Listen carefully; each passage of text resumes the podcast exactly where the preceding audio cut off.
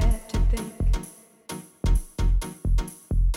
we're not gonna make it.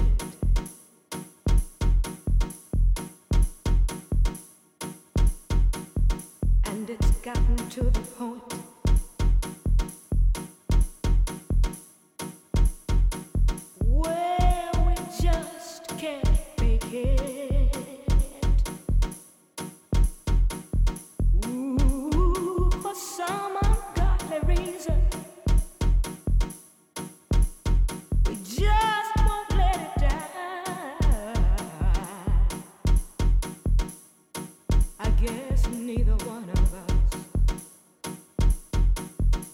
be the first to say.